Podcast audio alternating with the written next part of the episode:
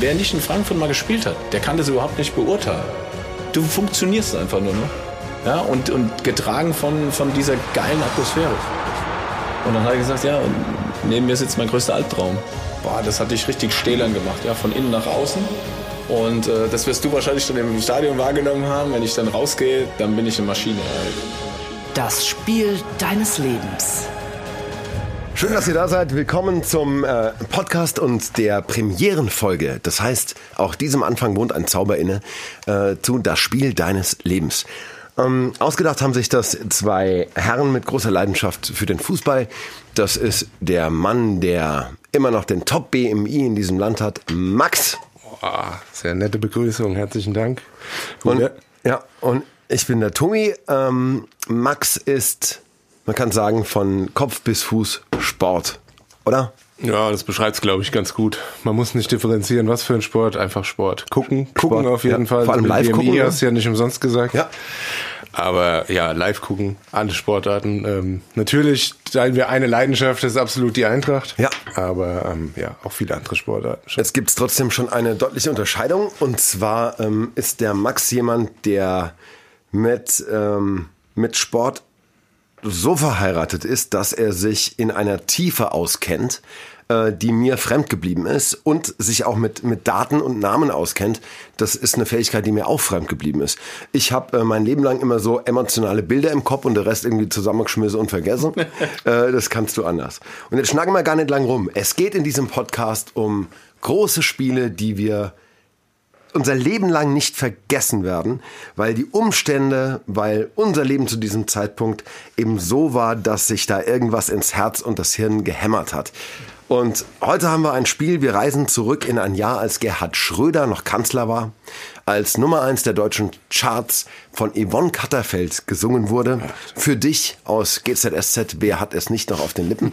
ähm, und das Spiel, um das es heute geht, ist eins, ich kriege Gänsehaut, wenn ich daran denke, einer der Spiele, die mich am meisten geprägt haben, was ich nie vergessen werde. Es ist ein Spiel von Eintracht Frankfurt. Es war ein Spiel, in dem es wieder mal um alles ging. Es war ein Spiel, wo die große Frage war, wird Eintracht Frankfurt aufsteigen? Am letzten Spieltag. Und es gibt einen Mann, der sich in diesem Spiel, wenn er es nicht vorher schon war, unvergesslich gemacht hat. Es ist der Kapitän der damaligen Mannschaft. Es ist eine Ikone, der Feldherr auf dem Platz, die Nummer 24. Es ist Alexander Schur. Schön, dass du da bist. Ja, schön, dass ich da sein darf. Ich hab, das mit dem, mit dem Gänsehaut haben wird sich nicht mehr ändern heute. ist, also es gibt drei, vier Spiele vielleicht in der Eintracht-Historie, wo man jedes Mal wieder Entenpelle kriegt, wenn man da dran denkt. Und ja. Das Spiel, da weißt du genau, wo du, wo du warst, was du gemacht hast und äh, wie du es gefeiert hast. Das ist der Wahnsinn. Ähm, wir werden in diesem Podcast verschiedene Wege finden, uns diesen Spielen zu nähern. Wir können ja mal gucken, wie dieser 25. Mai 2003 für uns losging und wer dann noch was weiß. Kurz, wenn, wenn ihr das überhaupt nicht auf dem Schirm habt, weil ihr zu jung seid. Wir waren damals Kinder. Ähm, es ging um folgendes. Eintracht äh, hatte vor der Saison, glaube ich, gerade so die Lizenz gekriegt. Ja. Ähm, war abgestiegen, wollte wieder aufsteigen und es lief ganz gut, muss man sagen, Alex, oder? Die Saison ja. über? Ja, man muss eigentlich sagen, ähm, du hast schon richtig angesprochen. Also ich glaube, ähm, dass in dieses Spiel viel mehr reinspielt als jetzt nur diese 90 Minuten und nur Sport und äh, 11 gegen 11, sondern äh, da ist praktisch eine Geschichte, die, die ist davor, die beginnt im Prinzip im Sommer, als dieser Lizenzentzug war. Ähm, und ich mit Volker Sparmann zum Beispiel war ich sehr, sehr eng. Äh, von dem hatte ich eigentlich alle Informationen bekommen rund um äh, die ganzen Geschäftsabläufe und und und. Ähm, also nicht alle, aber äh, schon viel. Hat mich immer eigentlich mit ins Boot genommen, gut informiert. Ja. Und äh, als ich aus dem Urlaub äh, wiederkam, hat mich mein Freund Christoph Bartenheier vom den der Max eigentlich auch kennt. Ja. Ähm, vom Max Flughafen. kennt alle, muss man ja, der Max kennt, Max kennt Max alle. Kennt alle. Man muss okay. dazu sagen, Buddy ist ja ein Eddersheimer. und Eddersheim ist, jetzt, genau. also ich sag mal, ja. haben wir jetzt keine 40.000 Einwohner, man ja. schon. Genau. Max also, kennt aber auch alle außerhalb von Eddersheim. Ja, ist ein ganz lustiger Kerl, der kam, kam äh, an den Flughafen, holt mich ab mit einer, einer äh, Sauerteigmine. Ähm, und da wusste ich schon, irgendwas ist äh, nicht in Ordnung. Und ich hatte ähm, schon die ganze Zeit Probleme, den, den Sparmann irgendwie zu erreichen im Urlaub, weil ich natürlich wissen wollte, was jetzt mit in der dieser Lizenzsache ähm, passiert. Und äh, Buddy sagt nur, wir sind aufgestiegen. erstmal Stille und da fällt dir eigentlich alles runter. Ja. Die Gänsehaut, die du hattest, weil du dich gefreut hast, die hatte ich, äh, weil ich so, ja. einen, so einen Schrecken hatte. Mit der Familie, weißt du, die Koffer noch im Arm und, ähm, und das war eigentlich ähm, der Beginn eigentlich dieser, dieser Story ja. äh, mit dem Finale dann im Prinzip äh, im eigenen Stadion gegen Reutlingen. Ja. Und so hat es, hat es im Prinzip begonnen. Der, der Spieltag äh, für euch zur Ausgangslage war der, Eintracht Frankfurt will aufsteigen. Sieht gut aus. Mainz will auch aufsteigen. Ähm, es wird am Ende um ein Torverhältnis gehen. Mhm. Und der Gegner der Eintracht, der SSV Reutlingen, spielt in diesem Spiel, in diesem letzten Spieltag gegen den Abstieg. Die wollen also in Liga 2 bleiben. Ausgangslage, wie man sich's schöner nett stricken kann. Also Drama in Frankfurt, später in Mainz, also nee, in Braunschweig haben sie gespielt, glaube ich.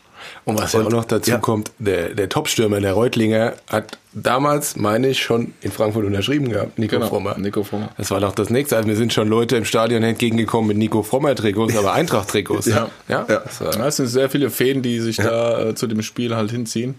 Bei mir war das so, ich bin ähm, los an diesem Sonntag ganz, ganz früh, ähm, habe mich getroffen in Habitzheim im Odenwald, äh, zu Hause bei beim Patrick. Der ähm, hat damals dort einen äh, also einen Fanclub gegründet, die Otzberger Adler. Da haben wir uns ähm, im, im Morgengrauen schon angefangen, ähm, auch mit Drinks einzustimmen. Dann ging es an die Tankstelle irgendwann dann Schön, zum, zum, äh, zum, zum Stadion. Und ähm, schon da war irgendwie das Gefühl da, was wir heute brauchen, ist äh, eine Prise mehr als ein Sieg, weil die Konstellation so war.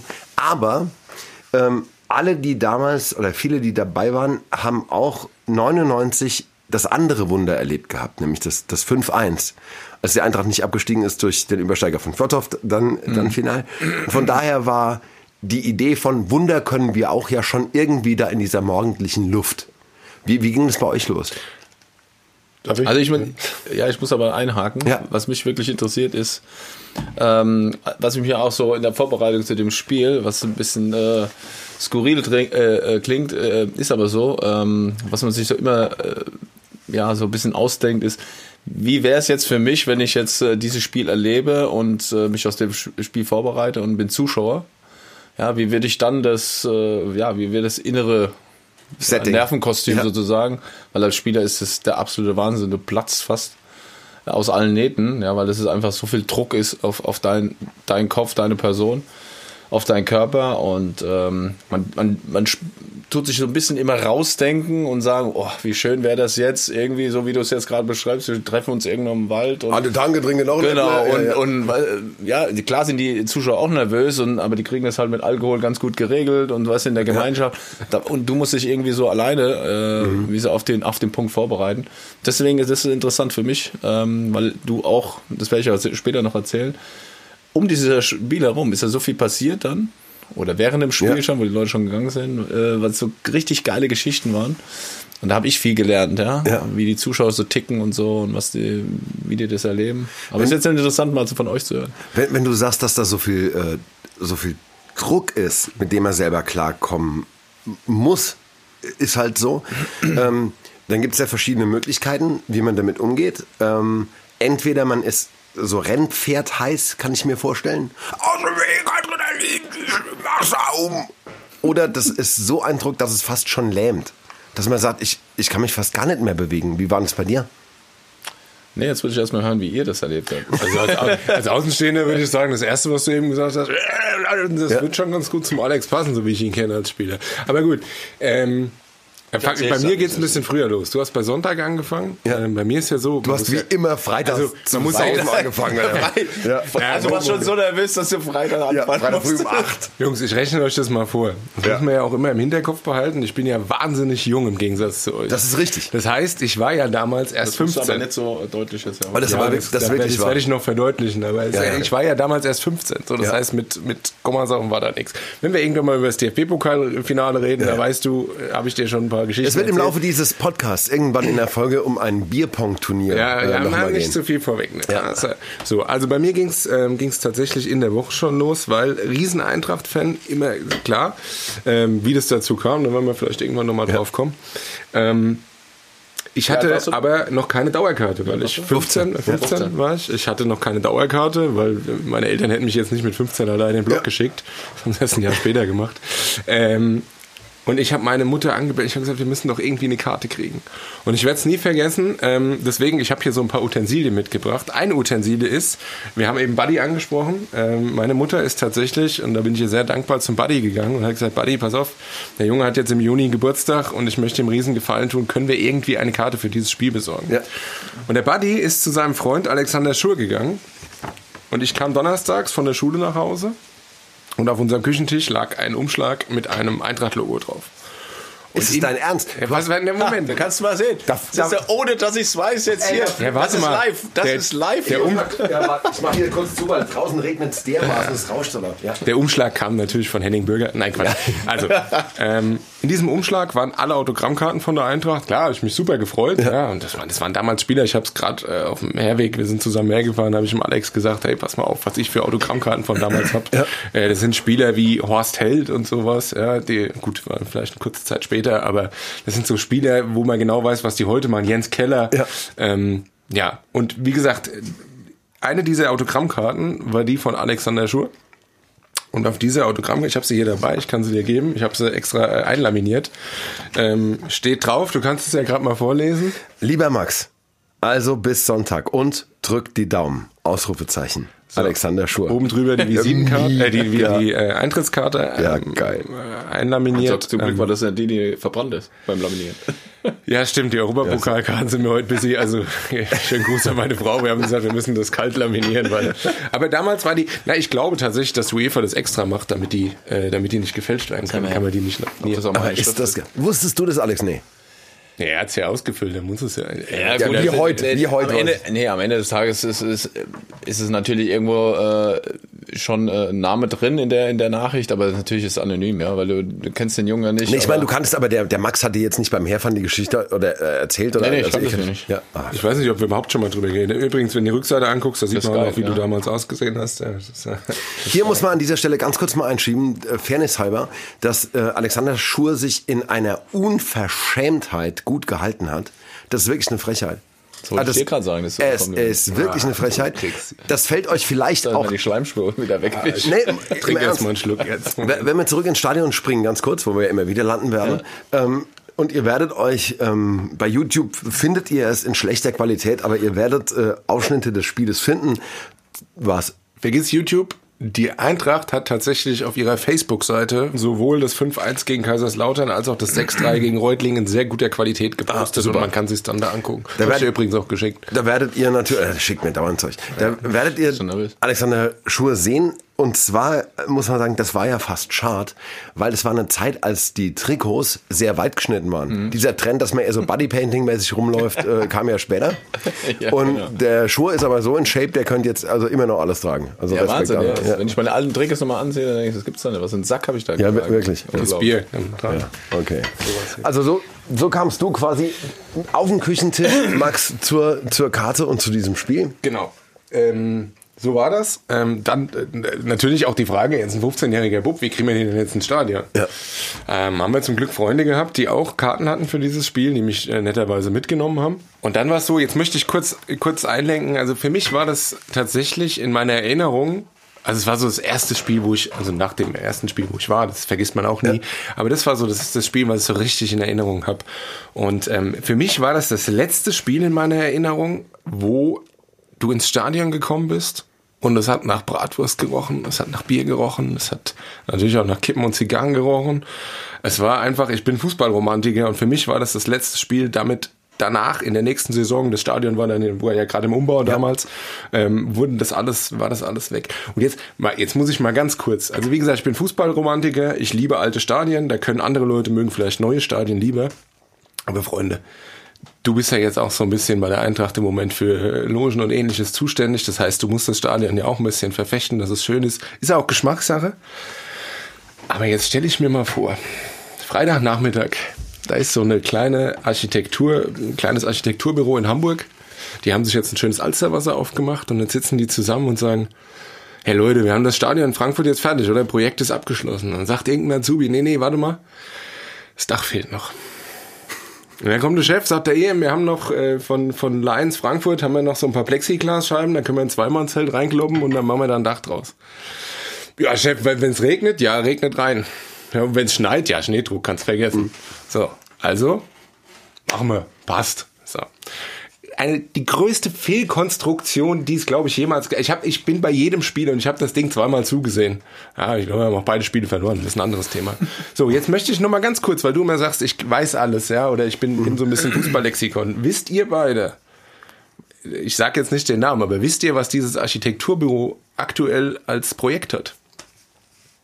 Ich gebe euch einen Tipp, es ist, hat, es ist in es Berlin. Hat, es hat nichts mit dem Flughafen zu tun. Es ist der Berliner Flughafen. Ehrlich? Genau, die Jungs haben richtigen Lauf. Also vielleicht Das kurz, vielleicht sollte man jetzt, wenn man dieses ganze Stadion umbaut Das und digitalisiert und so, vielleicht auch mal. Ja, übrigens, ich habe heute noch mal geguckt. Die haben mit einem Ingenieurbüro aus Stuttgart zusammengearbeitet und ich habe gebetet, dass die nicht für Stuttgart 21 zuständig sind. Sorry. Okay. Ja, zurück zum Spiel. Ähm, man muss auch ein bisschen sagen, Alex, äh, ich habe deine ganze Karriere eigentlich so ein bisschen mitbegleitet. Äh, damals dann danach äh, Dauerkarte im 38er Block gehabt. Und da habe ich auch wieder was mitgebracht. Es ist nämlich tatsächlich so, dass ich in der Biografie von Alexander Schur äh, auf einem Foto auftauche. Nämlich auf Seite 51, wer es nachschlagen will. Biografie kann ich sehr empfehlen, kommt auch dieses ganze Thema noch äh, zustande. Man sieht einen von Bier überschütteten Alexander Schur in Ekstase. Ja. Bier überschüttet. Ähm, und Ein bisschen suchen. Wer davon her. bist du? Es ist ein paar Kilo her. Also im Hintergrund ist jemand oberkörperfrei auf dem Zaun. Übrigens deswegen oberkörperfrei, weil ich meine, dem Alex mein Trikot zugeschmissen habe und der Alex da mit einer Runde gelaufen ist und es nie wiedergebracht hat erstmal. Ich habe es dann irgendwie über jemanden wiedergekriegt. Ja, aber wenn, selbst wenn ihr es, ähm, also kauft euch das Buch Alex Schur 24, äh, sehr empfehlenswert. Ähm, hab ich signiert von dir zu Hause übrigens.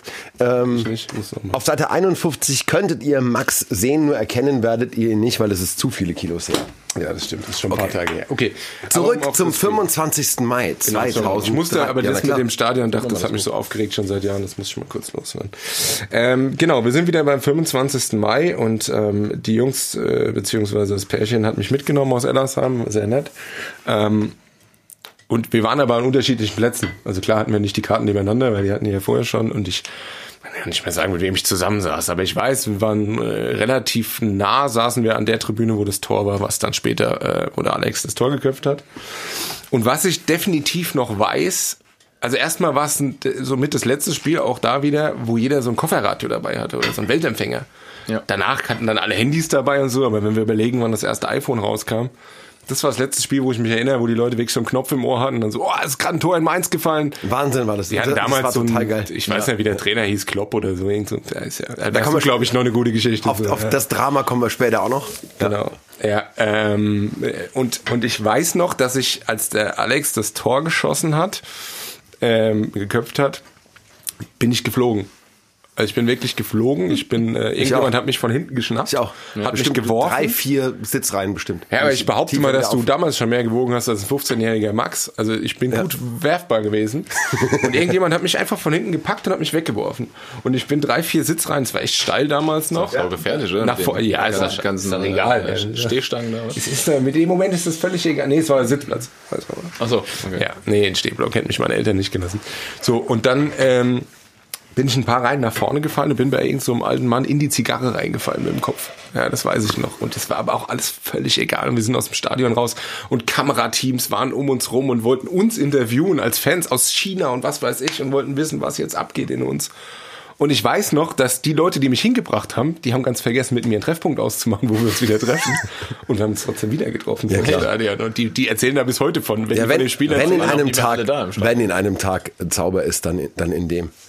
Also du bist als 15-Jähriger mitgenommen worden, irgendwann im Stadion gelandet, ich an, an der Tange mit dem Äppler am, am, am Kopf. Alex, wie, wie ging der Tag für dich los? Weißt du das noch? Also ich weiß es nicht mehr äh, ja, in allen Einzelheiten. Ich weiß nur, ähm, also ich weiß es sehr, sehr gut von dem Spiel davor in Oberhausen, wo einfach die ganze Kurve in Obers äh, Oberhausen ähm, im Prinzip äh, voll war mit Eintracht-Fans und äh, und das ist das, der Druck, den ich ja an, ansprechen wollte vorhin. Das ist einfach, äh, du kriegst schon mit, was für eine, für ein mega Engagement dahinter steckt, was für eine Leidenschaft die Fans entwickeln. Äh, und äh, wenn so eine Masse dann dahinter steht, ja, Ja. und eine ganze Region mitfiebert Und das äh, im Prinzip, das äh, vermittelt dir dann, äh, dass du im Prinzip die 90 Minuten halt alles geben musst, ja. Und, und das musst du dann irgendwie versuchen, möglichst so zu kanalisieren, dass es dann äh, ja im Prinzip dann äh, Energie bedeutet auf dem Feld.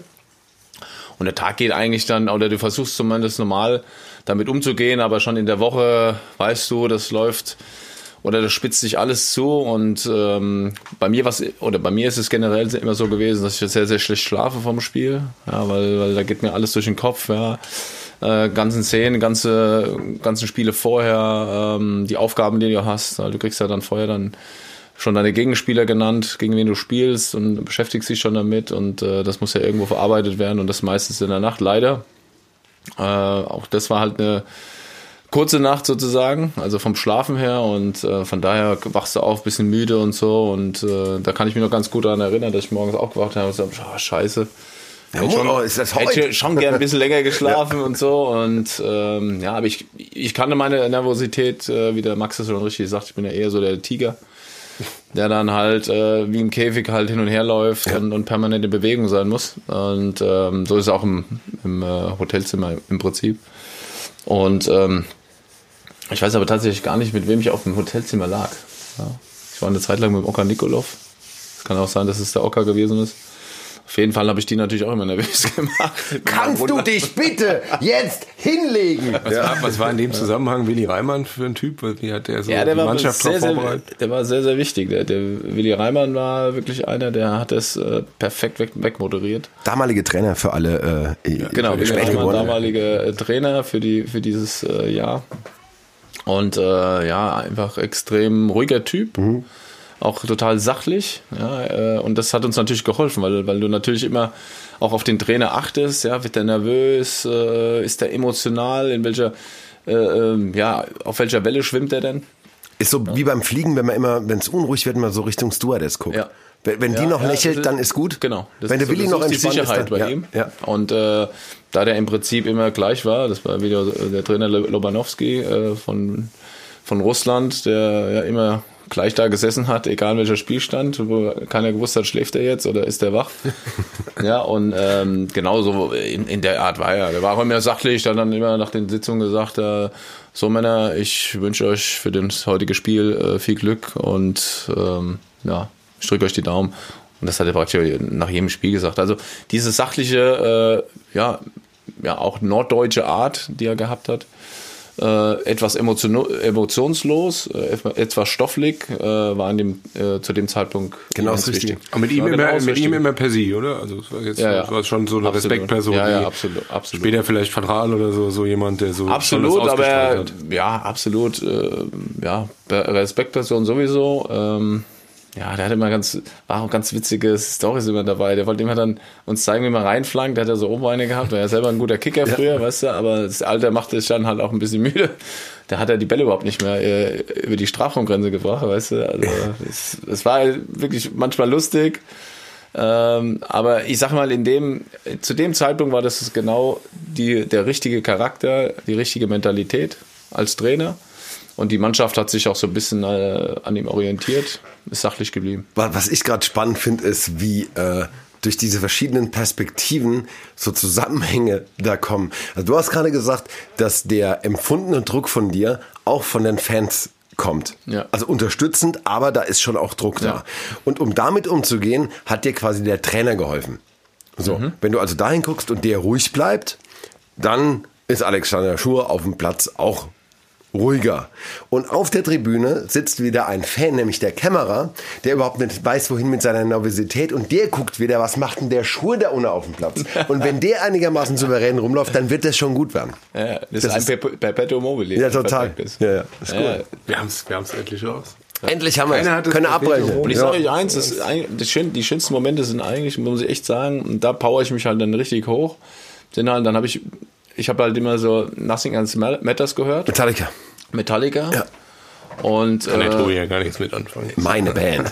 Genau, und dann, und, und wenn du, wenn du das hörst, und du hörst ja dann nur die Musik, und siehst dann die Zuschauer, ja, wie die dann um den Bus herumstehen. Ja, du fährst ja dann praktisch vor, äh, vom Hotel aus los. Ja. Kann das im Bus oder hast du in der, in Kopfhörer der Isenburger Schneide, äh, Schneise und dann fährst du da von da, da aus los und dann siehst du ja schon die Autos parken, die Leute, die sitzen Pilgern. im Auto noch hupen Ja, dir ja. zu, ja, und sind dann halt auch nervös und wollen die, ja, wollen ihr, ihre Leidenschaft da loswerden, ja, und äh, Jubelgesänge und, und die klatschen dir zu, wenn du da fährst und so. Und dann baust du eigentlich so ein bisschen deine, ja, deine Mentalität zum Spiel auf, ja, auch die Aggressivität, die du brauchst oder ich brauchte, äh, habe ich da aufgebaut.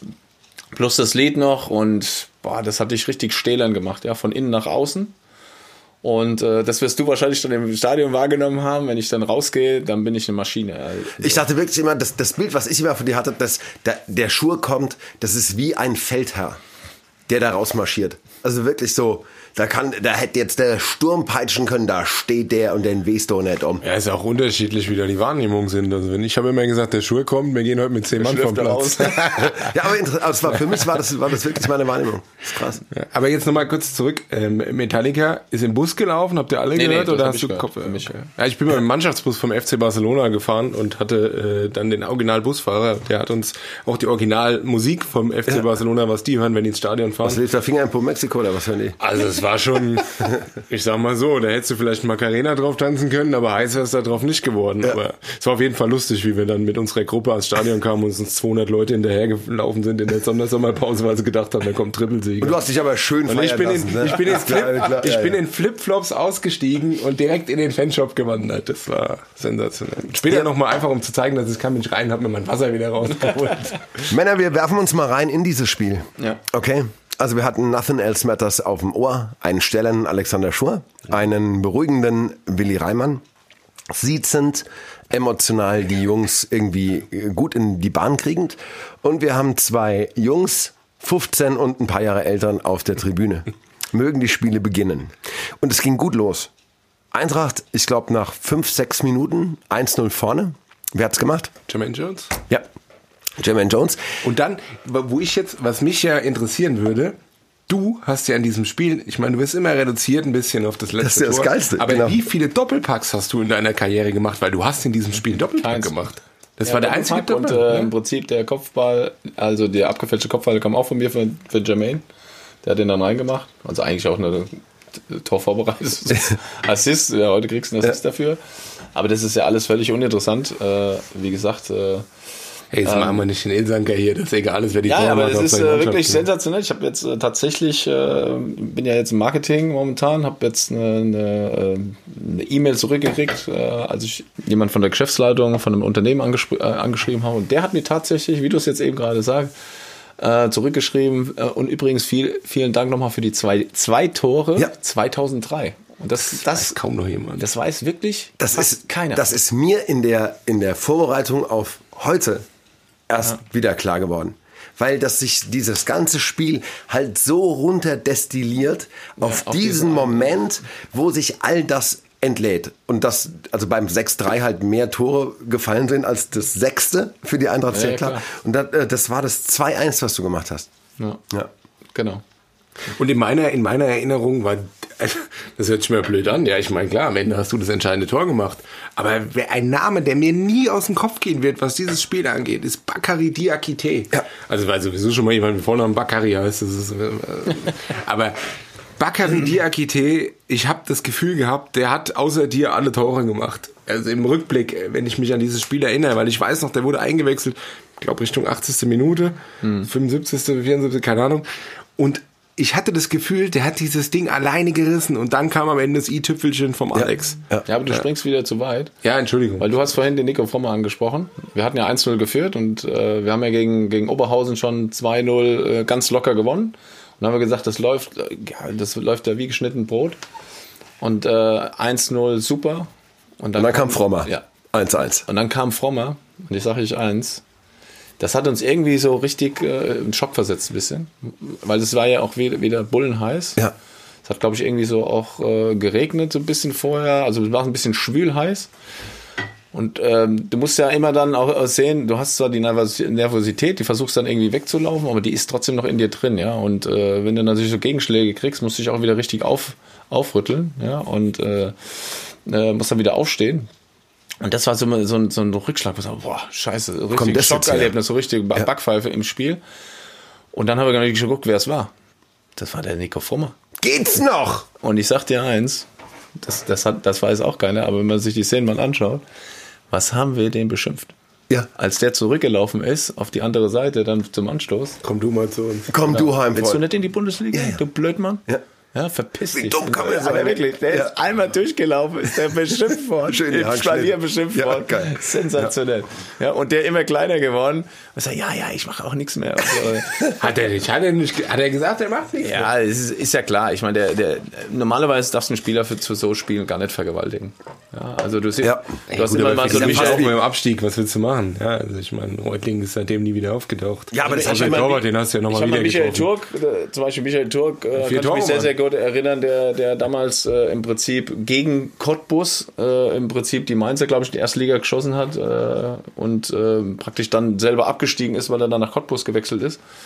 Also das ist äh, erstaunlich, also weil ist ja, der denkt überhaupt nicht nach, der spielt einfach Fußball. Ja, klar, das glaub ich von. Michael Turk auch, Ja, der er- ist einfach so. Äh, nee, das ist ein, Ich kann mich gut an die Zeit erinnern, wie er, ich glaube, vier Tore gegen Brøndby Kopenhagen oder so gemacht Nein, hat. das ist einfach so ein, so ein Instinktfußball, der gar nicht nachdenkt. Ja, was, was kommt morgen so, das gefällt mir auch an ihm. Ja, und der, der hat das gemacht. Aber bei Nico, Nico ist einer, der halt immer überlegt hat, ja, der natürlich auch für seinen Verein alles geben wollte, aber der auch gegen seine Zukunft irgendwo gespielt hat und das Tor natürlich auch gegen seine Zukunft gemacht hat. Und deswegen ist es natürlich auch eine spezielle Situation gewesen. Aber ich werde nie vergessen, wie der an uns vorbei ist.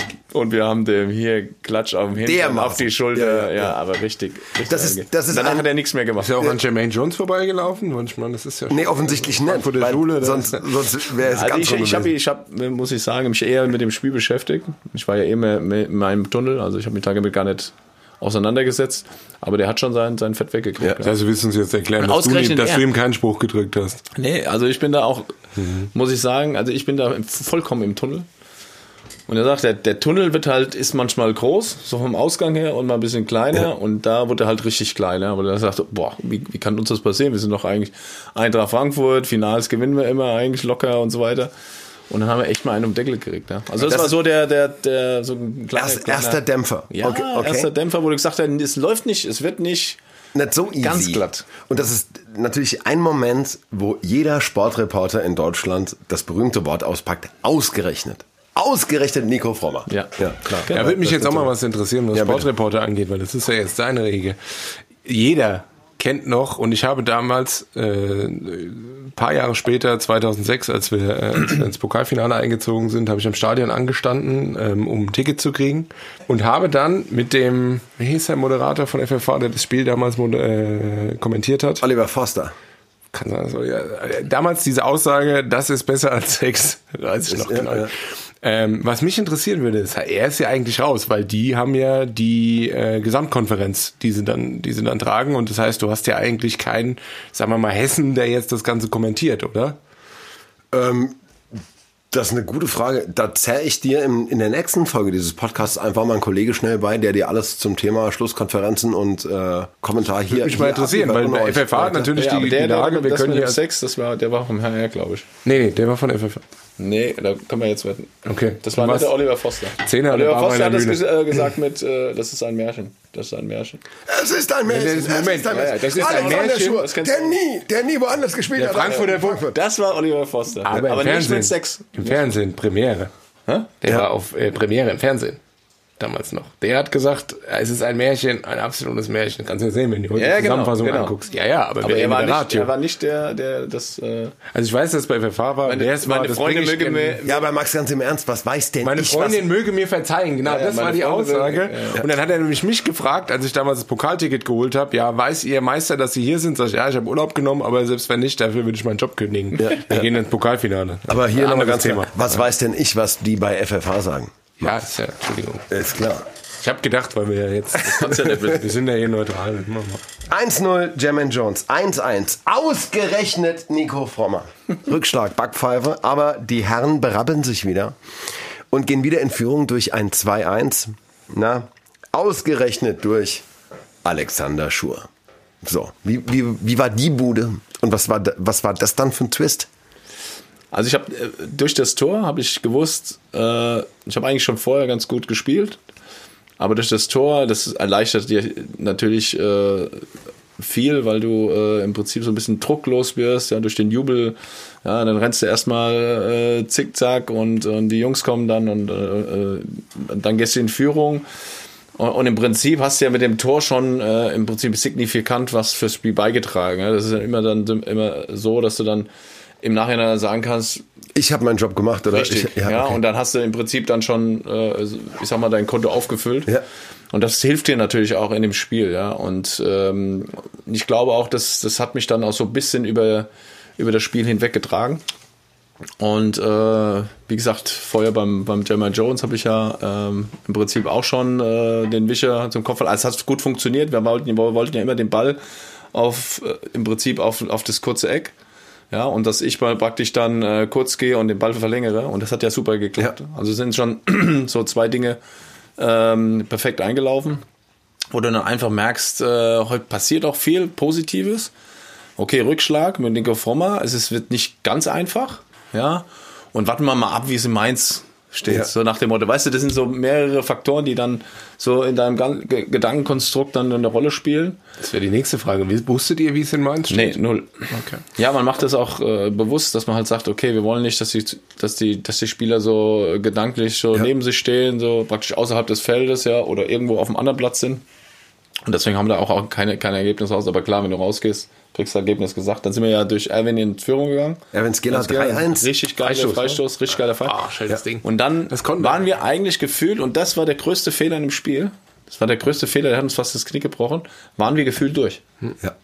Und Also so, so war es zu diesem Moment auch. Ja. Also ähm, Mainz hat 2-0 zur äh, Pause in Braunschweig geführt, ihr 3-1 und das hätte für die Eintracht gereicht. genau. So. Hat Braunschweig sich totgestellt. Und witzigerweise wären wir es auch gewesen, dann wäre dieses 6-3 niemals passiert und ich wahrscheinlich dann auch über das Spiel nicht so bekannt wie heute. Ja, aber wie denn? der, ist ja der, ja, aber ist ja der Henning Bürger links vorbei in den Strafraum rein und ist ja richtig umgemäht worden. Ähnlich wie Rostock, war ja auch ein glasklarer Elfmeter und es wäre das 4-1 gewesen und dann wäre das Ding eigentlich gelaufen gewesen. Wir wären vorne gewesen und hätten uns auch gar nicht so beeindrucken lassen von dem Ergebnis in, in Braunschweig. Ähm, aber es ist nicht so gekommen. Schiedsrichter hat nicht gepfiffen und so sind wir mit 3-1 in die Kabine. Und äh, dann war eigentlich die nächste Backpfeife und das war eine richtige Backpfeife. Ich würde jetzt schon fast sagen, das war ein Faustschlag. Ja. Ähm, als wir gehört haben, weil wir sehr, sehr viel, äh, wir haben sehr viel, sehr viel Hoffnung gehabt auf äh, Braunschweig, Ja. dass die im Prinzip einen großen Widerstand bedeuten. Also dass das Braunschweig Mainz das Leben schwer macht. Ja, dass die wirklich mal äh, ein gutes Ergebnis erzielen. Und dann steht es auf einmal 2-0 Ja. Für Mainz und dann hat sich das praktisch das Ergebnis also egalisiert und äh, im Prinzip ist dann Mainz dann wieder nach, nach vorne gesprungen, weil die ja im Prinzip mehr Tore hatten. Und dann wurde es ja, äh, ich sag's mal, dann wurde es mal ganz kurz richtig beschissen. Also richtig beschissen. Also Braunschweig macht nicht das, was ihr erwartet. Genau. Mainz führt, glaube ich, irgendwann 4-0 und ihr kassiert relativ schnell nach, dem, nach der 3-1-Führung das 3-2 und das 3-3. Ja, aber das war kein Zufall. Es war nicht so, dass die jetzt auf einmal so gut waren. Das war einfach das Schock, der Schock, Ja. dass du im Prinzip dich, du hast dich damit beschäftigt, die ganze Halbzeit, du hast dich nicht mit dem Spiel mehr beschäftigt, sondern du hast dich- hast dich nur damit beschäftigt, was passiert in Braunschweig. Warum äh, liegen die 2-0 hinten? Und das hat einfach so lange gedauert, bis wir uns klar waren, stand es auf einmal 3-3. Da habt ihr die, beim Boxen die, Deckung nicht oben gehabt und ratzfatz Ja. schön zwei eingeschenkt. Genau, und im Prinzip zweimal das gleiche Tor, ja. Äh, ein Spieler von rechts nach links ein, ein, äh, reingetrippelt und, und zweimal im Prinzip auf, aufs Tor gezielt und dann im Prinzip die ähnliche Tore, relativ einfach geschossen und dann hast du im Prinzip alles verspielt, was du dir über äh, 33 Spieltage aufgebaut hast. Das war auch das, also ich weiß nicht, wie es dir geht, Tobi, aber das war auch so was das Erfinden, Empfinden auf der Tribüne. Das war, ähm, also alles, alles, was ich behaupte jetzt hier, ähm, wie es mir zu einem Zeitpunkt gegangen wäre, st stimmt im Prinzip nicht, wenn ich sage. Weil ähm, das ist ein Erinnerungspuzzle, was ich mir zusammenbaue. Zum Beispiel auch das 6-3 habe ich festgestellt, wo wir irgendwann ja landen werden. Ähm, das erinnere ich immer im Prinzip, wenn ich die Bilder überlege, sehe ich dich das Tor machen, aber wie ich es im Fernsehen danach gesehen habe. Ich habe aber hinter dem Tor hinter dem Tor gestanden. Ich weiß aber noch quasi genau, welche sehr bärtigen, fetten Männer von oben auf mich draufgefallen sind. Also, also das heißt, meine Erinnerung ist auch so wurscht. Ich weiß nur noch, es gab, gab einen Moment, wo, ähm, wo es einfach schlimm war. Und das war aber, was ich am Anfang gesagt habe, was mich am Leben gehalten hat, war, wir können Wunder. So, ich war doch schon mal hier. Wir waren doch schon mal an einem Punkt, wo, wo es vorbei war und alle haben gesagt, es ist schlichtweg unmöglich. Niemals wird sowas passieren. Aber wir waren dabei, Leute. Also wir haben das doch gesehen. Warum denn nicht nochmal? Und dann hat irgendeiner gesagt, weil das nie zweimal passiert. Weil, so, weil niemals, zwei, wir haben einmal, aber niemals wird das nochmal passieren. Und ich bin ja in meinem Leben immer von unverbrüchlicher Zuversicht getragen. Ich sag doch, doch, muss, es muss irgendwie. Und dann, äh, ich glaube, ich war dann beim nächsten Tor, war ich aber Bier holen. Glaube ich. Ja, aber ihr wart, ihr, wart, ihr wart weiter auf der Tribüne. Und das war ja die Ja, wo denn sonst?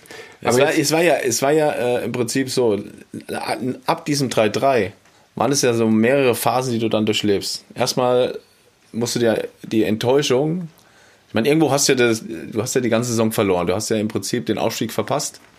Ja, äh, weil du kriegst ja dann auch ein bisschen signalisiert, äh, ja, äh, in Mainz, äh, in Braunschweig tut sich da nicht viel, ja.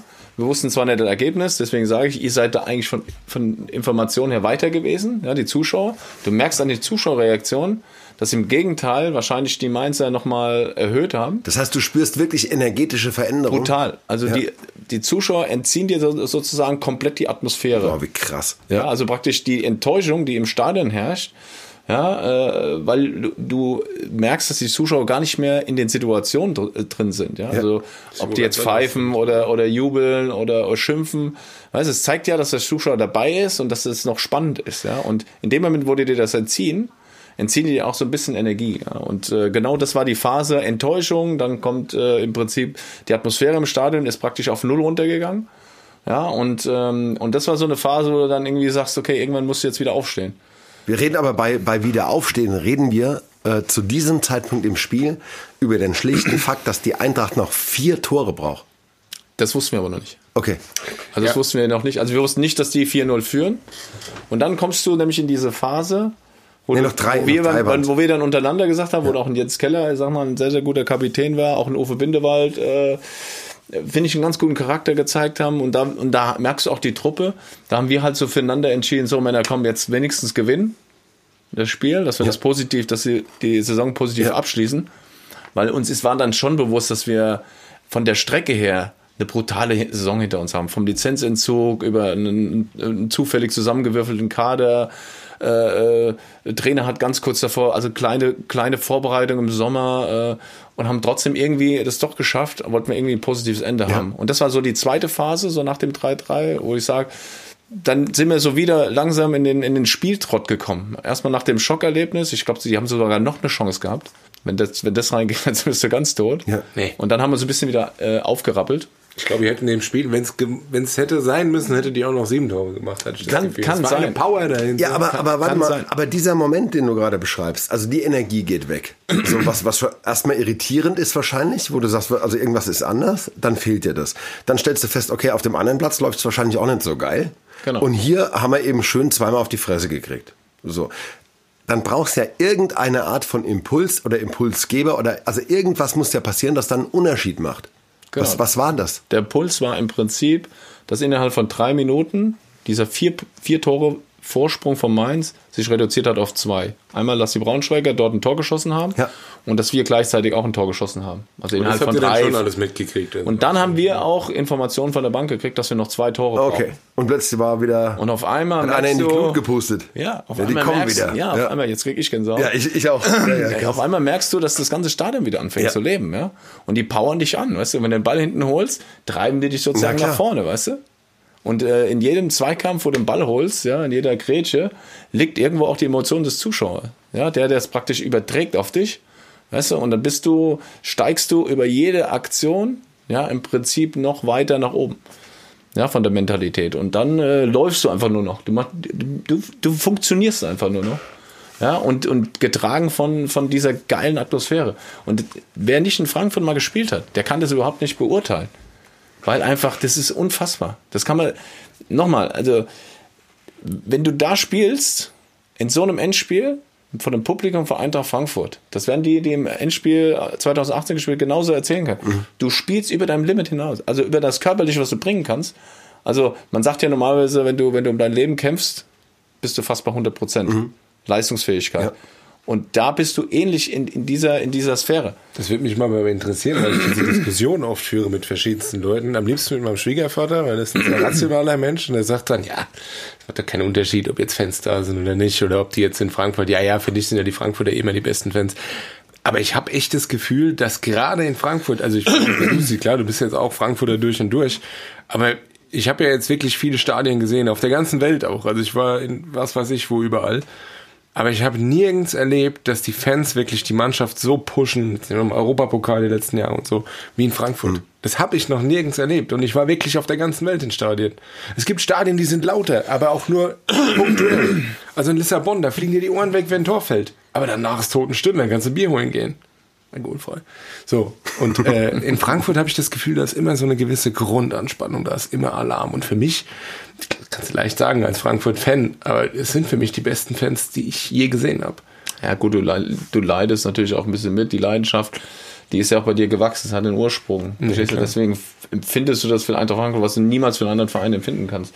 Deswegen kann man das eigentlich so ähm, im Prinzip nicht vergleichen. Aber was hast du jetzt als Spieler? Ja, aber ich, sa ich sage, äh, das hat nicht nur was mit Atmosphäre im Stadion zu tun, ja, was ihr genauso sagt. Also du kriegst es schon mit, dass die, dass die Zuschauer sich anders vorbereiten, dass da aus dem Ausland äh, Verrückte einf einfliegen für ein Spiel äh, was weiß ich, dass die äh, übernachten im Wald, damit sie halt pünktlich da sind.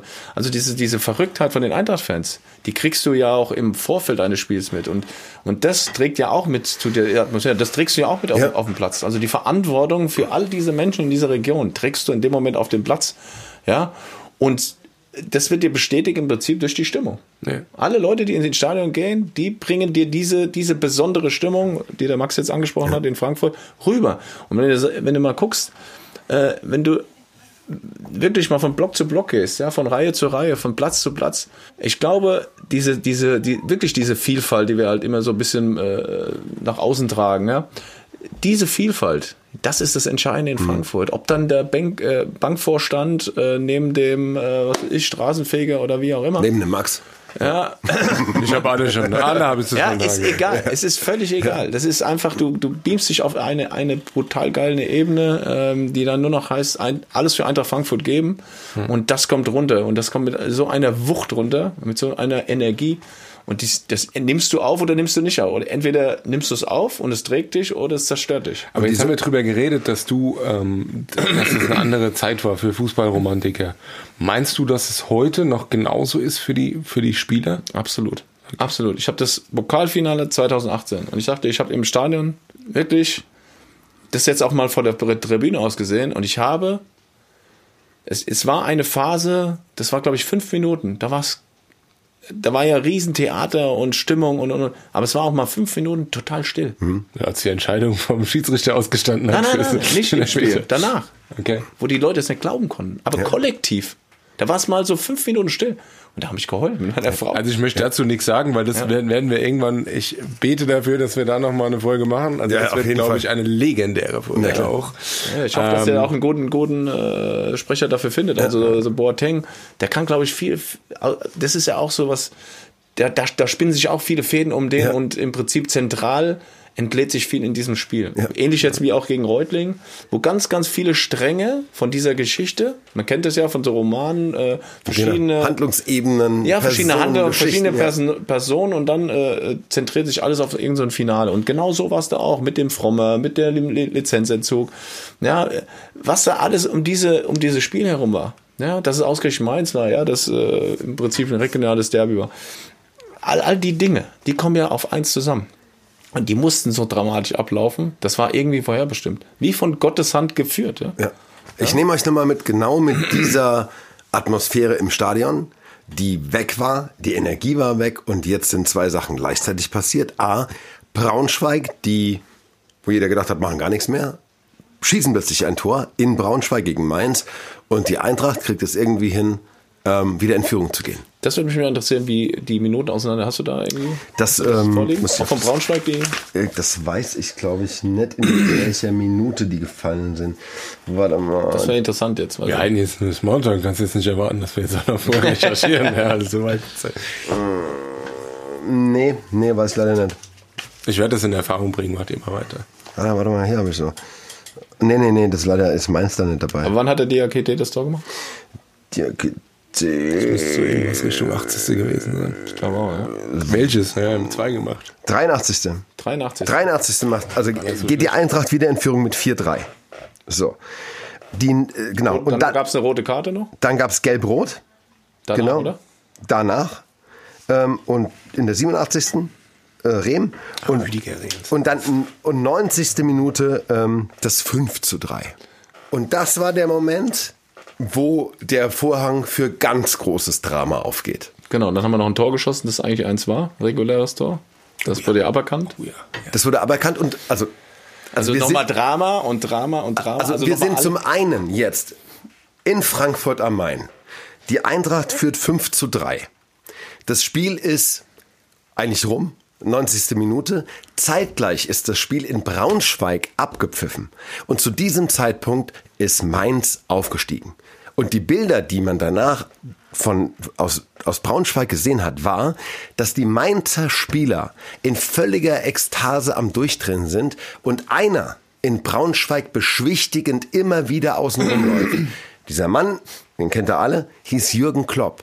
Und es war der Einzige, der gesagt hat, wartet, wartet, wartet, wartet, die Spiele noch in Frankfurt, wartet. Und die haben hier schon dermaßen Hütteabriss und äh, emotional gefühlt jede Champagnerflasche auf und sich übergossen. Und der Einzige, der dort gestanden hat, war der Klopp, der gesagt hat, wartet, es ist noch rum. Und, und er sollte recht Und weißt du, an was er sich erinnert hat? Zwei Jahre vorher, Bayern gegen HSV, Schalke denkt, sie werden Meister, rennen da durch und ich glaube, es war damals, ich nicht beschwören, aber ich meine, Rudi Assauer ist über den Platz gelaufen und hat gesagt, Leute, die spielen noch. Ja. Die spielen noch. Langsam, langsam Äh, warten. Genau das, glaube ich, hatten die im Hinterkopf und deswegen, äh, oder zumindest Globo im Hinterkopf, sehr intelligenter Mann, ja, ähm, hat daran zurückgedacht und hat gesagt, Leute, Wartet, wartet, wartet. Haben Man muss natürlich den, den, das, das glaube ich auch nachvollziehbar in, in Mainz. Die wissen im Prinzip 90. Minute, 91. keine Ahnung, da in Frankfurt, da passiert nichts mehr. Wir haben das Ding. Wir sind aufgestiegen, vor allem, wie du das vorhin gesagt hast, Hm. die hatten ja ähnlichen Druck.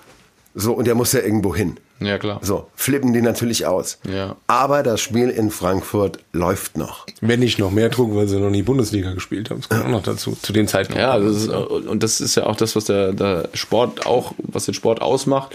Es gibt ja nicht nur äh, lachende Gesichter, es gibt ja auch weinende. Und äh, ja, das ist, denke ich mal, das Brutalste, was du im Sport erleben kannst, ja, auf der letzten Sekunde, äh, in der letzten Sekunde praktisch noch deinen deinen Erfolg zu verlieren oder das, was du dir erarbeitet hast.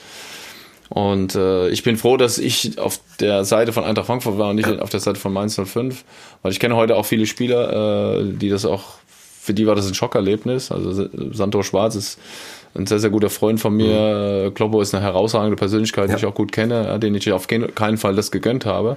Was aber auch keine Rolle spielt in dem Moment, weil du denkst nur an Eintracht Frankfurt und dass Anderes deine Mannschaft gewinnt. Ja, Ja, aber wenn du dann die Bilder siehst, dann äh, muss ich echt sagen, also da hatte ich schon extrem viel Mitleid äh, mit den Spielern von Mainz, weil das, das willst du nicht. Ja. Das willst du deinem ärgsten Feind nicht wünschen. Aber wir sind immer noch im Stadion, das Spiel läuft und es 90. fehlt immer noch ein Tor. So, die, die Bühne ist deine. Kannst, kannst du dich erinnern? Weißt, weißt du das noch? Ja, ich weiß nur, dass es auch ein, ein, ein fast schon ein kopfloses Anlaufen war. Äh, immer wieder auf das Tor, weil wir natürlich äh, einer mehr waren und du brauchst es unbedingt dieses eine Tor. Und äh, jeder Fußballer weiß, wenn du so, so drückst, kriegst du noch deine zwei, drei Gelegenheiten im Spiel. Äh, also drei, drei Chancen mindestens. Und äh, da musst du versuchen, irgendeinen über die Linie zu drücken, äh, weil die Zeit rast natürlich, die vorher langsam gelaufen ist, die rast dann. Und ähm, ja, und ich, ich weiß noch äh, genau den Weg äh, bis zu dem bis zum Ort, wo ich dann den Kopfball gemacht habe, äh, am Fünfereck, wo ich mir gesagt habe, meine Güte, jetzt schlepp dich halt einfach noch mal rein, ja, und hab wirklich meinen Körper noch mal gezwungen habe, diesen diesen äh, Den etwas gehen, sch- ja. Schnelleren äh, schnelleren Lauf äh, ja, zu machen und ähm, ich wusste, dass der dass der Henning äh, ein sehr, sehr guter Flankengeber war. Deswegen, Henning Bürger, Wenn du einen, äh, Henning, genau, Henning, Ja. Henning Bürger. Und äh, wenn du einen hast, wo du genau weißt, ich habe auch schon viele Tore durch ihn gemacht, also er hat viele Assists bei meinen Kopfballtoren, weil er viele Ecken und viele Freistöße und Flanken aus dem, aus dem Spiel raus. Dann lohnt sich das auch, weißt du, dann, dann marschierst du nochmal extra rein. Also ähnlich wie jetzt Kostic, der halt Ja. geile Flanken einfach reinhaut. Ja. Da gehst du als Stürmer einfach nochmal, Da kommt wahrscheinlich was. ja, nochmal eine zusätzlich motiviert rein, weil du sagst, da kommt was, da kommt Kostic was hat die Gutes. Power von Natur gegeben und der Ja, Rest und der Henning, der konnte auch geil Ja. flanken, ja. Und äh, da weiß man aber nie, dass der jetzt da runterkommt oder jetzt auf genau auf deinen Kopf. Deswegen reingerannt und ich wusste, ich habe schon an der Klu F- äh, Flugkurve gesehen, der kommt genau. Das wird gut. Genau. Und dann hat mir mal ein Trainer gesagt, ähm, für den Torwart am schwierigsten ist, wenn der Ball vorher aufdotzt. Ja. Also köpf ihn auf den Boden, wenn du am zweiten Pfosten bi äh, bist. Das ist am schwierigsten für einen Torwart. Und genau so war's, obwohl im Nachhinein viele Leute gesagt haben, wie viel hast du dem Torwart? Mein Onkel, Ähm, das erste, was er zu mir gesagt Genau, hat. was, hat er dem Torwart bezahlt? Ja, Äh, Leute, der weil äh, den musste mal jeder halten. Klar, das war im Prinzip, äh, denke ich mal, auch so ein halber Torwartfehler. Kann man halten, ja. Aber im Endeffekt, äh, ich glaube, das, was du auch jetzt äh, gesagt hast vorhin, Tobi, du siehst heute nur alles auf der Per- Perspektive. Was du, glaube ich, gesehen hast in deinem ganzen Jubelwahn, war einfach nur, dass das- Netz irgendwie mit dem Ball darin gezappelt zappelt. hat. Äh, Genau. Ich sehe das mehr, mehr, ja, mehr ja. nimmst du gar nicht wahr. ey. Ganz kurz, ihr habt euch nochmal wieder getroffen, der Torwart und du, gell, bei irgendeinem Genau. Tra- Trainerseminar. Das war, das war auch Trainer- geil. Aber auch da wieder eine, Ja, eine Geschichte um diese Geschichte, die die Geschichte auch nochmal äh, oder dieses Ja. äh, Spiel einfach nochmal aufwertet. Ja? Also ich treffe den im Prinzip bei, bei der A-Lizenz und äh, wir machen dann praktisch, oder der, der äh, Fußballlehrer hat uns dann gesagt, wir machen es heute mal anders. Ja? Jeder stellt mal seinen Nachbarn vor, der neben einem sitzt. Ist auch geil. Ja, ja. Und zufälligerweise sitzt Achim äh, Hollerried neben mir. Ja. Ja. Und wir müssen immer den, der rechte Hand von uns sitzt, müssen wir vorstellen. Und ich sitze rechte Hand von ihm. Ja. Weißt du? Also das ist alles Zufall. Also Wir haben uns nur hingesetzt, da standen auch die Namensschilder schon. Und dann hat er gesagt, ja, und neben mir sitzt mein größter Albtraum. Das war seine Vorstellung von Meine. Nemesis, die Geist Genau. Gottes, das Schlimmste, was jemand Hast du mal Brutal. in Reutlingen Stell, danach? stell dir mal vor, ja, fünf Jahre später. Ja. Warst du mal in Reutlingen nach dem Spiel? Also ich war mal da als Fan und äh, da konnten sich alle noch dran erinnern. Ein sehr Ja? schöner Ort und die wussten alle Oder noch was mit ja Frankfurt mit dem. Spiel gar nichts zu tun gehabt. Die Ja, waren wir ja haben es schon aus dem, abgestiegen. ja schon, aber also das war das Ende vom Profifußball in Reutlingen. Also das ist Aber nicht vorbei. wegen uns. Die waren vorher schon abgestiegen. Ja, aber das ist äh, ganz, ganz viele Stories, die um dieses herum, äh, Spiel herum nochmal ja, aufpoppen. dieser Moment, ähm, weil wir es vorhin von Energie hatten, die kommt und geht. Also mit vor dem Spiel mit großer Hoffnung, es wird heute bestimmt was. Ey, komm, wir zurück Bundesliga, wie geil wäre das denn? Und so, diese Fantasien. Dann geht es los. 1-0, oh ja, das läuft richtig gut. Die Rückschläge, scheiß Halbzeit irgendwie, es wird doch nichts. An ein Wunder glauben, an ein Wunder glauben. Und da muss man sagen, über so, eine, über so 90 Minuten, da bist du natürlich emotional dann schon mal gerührt und geschüttelt, ne? Also da bist du aber, da bist du auch schon mal durch. Das hat jeder mitgespielt. So. Und dann, ähm, dann weiß ich oft gar nicht mehr, wohin mit mir. Also ich kann, mit, gefühlsmäßig bin ich so overwhelmed, ich weiß nicht, wohin mit mir. Und dann zappelt irgendwie das Netz und das nächste, also du bist geworfen worden und ich bin, ich glaube, drei, vier Sitzreihen weiter unten wieder, also habe ich irgendwie die Augen aufgemacht und wirklich weinende, bärtige, fette Männer in den Arm genommen, also Szenen unfassbar und ich habe so gezittert und habe also dieses absurde Gefühl, wenn man wirklich zeitgleich hysterisch lacht und weint. Also wurde also ich erstick dann fast. So, so, die Tränen gelaufen, gelacht. Wohin damit? Weil es so unfassbar war. Ein zweites Wunder. Wah- Wahn- Wahnsinn. Vor allen Dingen, ich muss sagen, also bei mir, ich habe auch diese Bilder genauso im Kopf, wie es im Fernsehen ausgesehen hat. Es liegt aber auch einfach daran, ich habe genau vor der Kamera gesessen. Das heißt, ich hatte den Blick auf dein Tor, hatte ich genau so, wie wir es im Fernsehen kennen. Also geil. dieses, Ja. ich saß genau da an der Eckfahne und habe da quasi drauf geguckt, wie dieses Ding da reingegangen ist. Und was du sagst, tatsächlich, mein Onkel Gladbach-Fan, ähm, äh, das erste, was der zu mir gesagt hat, äh, ja, was habt ihr den Torwart gegeben? Sag ich, Leute, der ist abgestiegen, der macht das doch nicht absichtlich, das kostet den vielleicht seine Karriere, Ja. das ist doch Quatsch. Ja. dem kannst du gar nicht genug bieten dafür. Nein, nein. Aber ich sag dir, die, diese drei Minuten, die kann man eigentlich. Im Prinzip ist es so, du, du machst das 5-3, kriegst von der Bank ja dann auch die Signale, wir brauchen das Tor.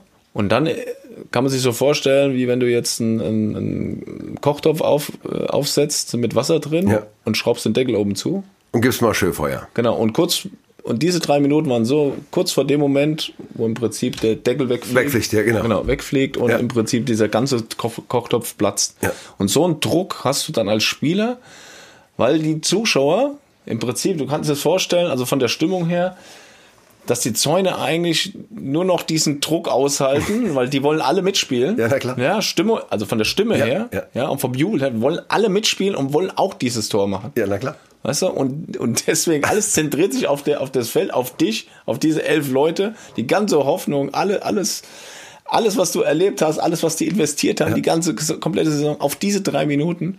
Und das ist absoluter Schmelztiegel, alles absolute Schmelztiegelzeit. Ja, und dann im Prinzip, wenn du dann äh, so ein Tor machst, und wie du sagst, keine Ahnung, geht alles aus dir raus. Das ist- ja, da fliegt der Deckel halt da weg. geht, Ich habe Alex noch nie so schnell laufen sehen, wie er dazu zurück ich konnte doch gar nicht mehr. Aber was so ja schnell, dann auch, ich, wenn ich das sehe, das ist sensationell, wie ich da noch gespringt, es war ja, es war ja hin auch und gar nicht, her. es war ja auch gar nicht klar, ob das Spiel dann schon rum ist. Weil dann kam ja auch, ja, ist es denn schon rum? Pfeift er denn jetzt ab? So, dann, dann ich glaube, ihr musstet euch sogar noch mal an die Mittellinie stellen. Der hat dann abgepfiffen, Ja, ja, der hat sofort wieder dann, äh, abgepfiffen, aber er nee, ich habe ihn dann gefragt auch, weil ich, ich konnte nicht mehr. Hier ist gerade, er hat gemerkt, ja, da ist gerade richtig Kerb. Also ich lasse das jetzt mal lieber und ich mache jetzt mal Feierabend. Heute Abend kommt Tatort, Sonntag. Heim. Ich, ich, du, ich konnte ich konnte auch nicht mehr. ja. Ich habe nur, ich habe nur unten drunter gelegen, ja, unter dieser, dieser Jubeltraube. Ich habe keine Luft mehr gekriegt, daran kann ich mich dann noch erinnern. Und äh, das, ich bin aufgestanden und gesagt, ich kann keinen Meter mehr laufen. Ich kann nicht mehr laufen. Ich kann nicht mehr. Ja. Also es ging wirklich, es war mehr. wirklich, es war, es war wirklich, Tobi, glaubst mir, es war nichts mehr Hast du- in mir. hast Nichts du an dem mir. Abend Alkohol Und dann habe ich aber den Strampe gefragt. Ich habe den äh, Strampe gefragt, den Schiedsrichter, äh, wir spielen nicht weiter, oder? Wir spielen jetzt nicht weiter, oder? Wir, wir sind ja, nein, nein, ich, ich pfeife jetzt ab. Und Ähm, dann war pff, geil. Geiles Gefühl. Würdest du ähm, im, also, also ku- kurz für die, äh, quasi für die Dramaturgie, und das war der Moment, als Eintracht Frankfurt zurück in der ersten Fußball-Bundesliga war. Würdest du sagen, dieses Spiel, das klingt jetzt so groß, aber hat es dein, dein Leben verändert? Absolut. Ja? Absolut. Und ich kann dir auch genau sagen, warum.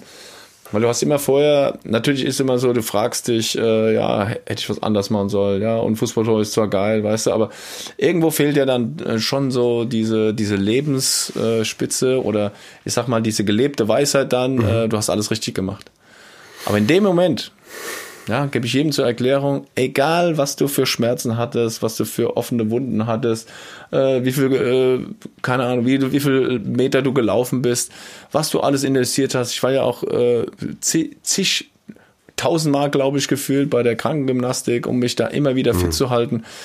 Alles, jede Minute hat sich für diesen Moment gelohnt, weil ich glaube, dafür ist ein Sportler gemacht. Dafür kämpft ein Sportler sein ganzes Leben lang, so einen Moment mal zu erleben. Und das ist ein absoluter Zufall, dass man das selber erleben darf. Und deswegen sage ich jedem, gib alles, was du hast, um einfach mal so eine, so eine schöne Situation zu haben, ja, die dir im Prinzip alles erklärt, was vorher war. Und schöner kann man einen Podcast nicht beenden. Vielen Dank, toll, dass du da warst. Ähm, ich habe immer noch Gänsehaut. Alexander Schur, unser Kapitän Nummer 24 mit dem 6 zu 3 und einem Doppelpack für die Rückkehr im Jahr 2003 in die erste Fußball-Bundesliga. Vielen Dank. Ich danke euch. Danke euch. Das Spiel deines Lebens.